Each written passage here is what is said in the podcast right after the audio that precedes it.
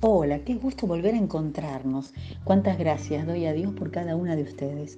Me traspasa la maravillosa obra del Señor que a través de su Espíritu puede hacer que nos sintamos una y que estos lazos de comunión alrededor de su palabra sean un lugar de mutua bendición y gozo. Hoy el Señor trajo a mi corazón meditar juntas en sus enseñanzas acerca de lo que consumimos, aquello que ingresa en nuestro interior y sus efectos, a fin de abrirnos los ojos del entendimiento y tomar decisiones que vayan en la dirección correcta. Cuando hablamos de insumos y consumos, en primer lugar pensamos en alimentos y bebidas, en medicamentos tal vez. Podemos relacionarlo con malos hábitos en relación a ellos. En el Evangelio, podemos escuchar la voz del mismo Jesús advirtiendo sobre lo que consumimos y nuestra responsabilidad al elegir.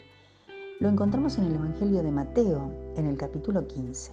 Los hombres religiosos de la época estaban enfurecidos con este profeta que venía a cuestionar sus prácticas hipócritas que se fijaban en las apariencias sin considerar la maldad de su propio corazón.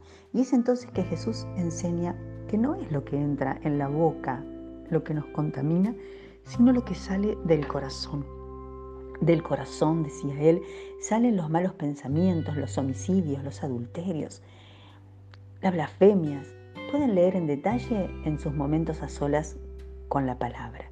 Un tiempo antes ya ellos habían escuchado al maestro hablar acerca de los sentidos. En esa ocasión, no de la boca, sino de los ojos, las manos. Probablemente alguno de ellos haya recordado y haya comenzado a entender el mensaje más completamente. Si bien antes hablaban de pecados sexuales puntualmente, resultaba evidente que los insumos, aquellos que dejamos entrar en nuestro interior, deben ser considerados seriamente. En nuestros días, nuestra cultura nos predica mucho acerca de la vida sana, de cuidarnos en lo que comemos, en ejercitar el cuerpo, y eso es verdaderamente bueno y necesario. El apóstol Pablo, si bien desestima esas cosas como prioritarias, enseña que el cuerpo es el templo del Espíritu Santo y por tanto merece ser atendido, cuidado y preservado. Y aquí podemos encontrar lo relacionado con la sexualidad, con los excesos en la comida y bebida y otras sustancias que pudieran ser perjudiciales para la salud física.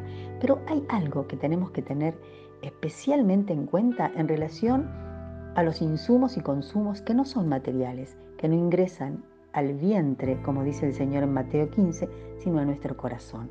En este sentido, los ojos son la principal ventana abierta a todo tipo de condimentos y alimentos que necesitamos atender. Nuestra convocatoria de hoy es, cuida tus ojos y atendamos a nuestros oídos. Los ojos y oídos son hoy en día más que nunca el canal de ingreso de influjos, ideas, modos y prácticas que revelan la visión del mundo y de la vida, que proponen aquello que se muestra y se dice. Hoy vivimos en la cultura de la imagen, del mostrar y mostrarse, de consumir imágenes, videos. Todo lo que nos rodea está atravesado por ese patrón. Me pregunto, ¿estamos atendiendo a lo que vemos? ¿Qué series, qué películas, qué programación de TV elegimos para alimentar nuestro ser interior? El mercado audiovisual nos sugiere todo el tiempo qué consumir y sabe hacerlo. Las productoras se valen de avanzados estudios que les proveen elementos a través de los cuales conquistar nuestros corazones y mentes hacia la adicción al entretenimiento. Hay mucho para debatir y aprender sobre este tema, pero podemos hacer un alto aquí y meditar en aquello que estamos habituadas a escuchar y mirar y entender que nada de lo que ellos ofrecen es casual y mucho menos inocente. Los modos de vida de los protagonistas, sus elecciones, sus hábitos, las tramas que nos atrapan cada vez son más alejadas de la vida de Dios. Nunca pienses que tu corazón y mente pueden ser inmunes a esos influjos. El que cree estar firme, mire que no caiga, dice el Señor. Si comparamos el tiempo que dedicamos a permitir por elección consciente o no, que las propuestas, ideas y visiones de la cultura ingresen a nuestro interior con el tiempo que pasamos en su presencia, orando y meditando en sus enseñanzas y en el tesoro de la palabra, prontamente caeremos de rodillas para buscar su perdón y rogar por su fortaleza para resistir la tentación, elegir lo mejor y permanecer en su amor. Gracias al Señor por su consejo, su palabra revelada y la guía y ayuda de su Santo Espíritu que nos convence de pecado y nos conduce a la verdad. Que sea tu corazón alentado y afirmado en Él, hoy y cada día. Recibí mi abrazo en el entrañable amor de Jesús.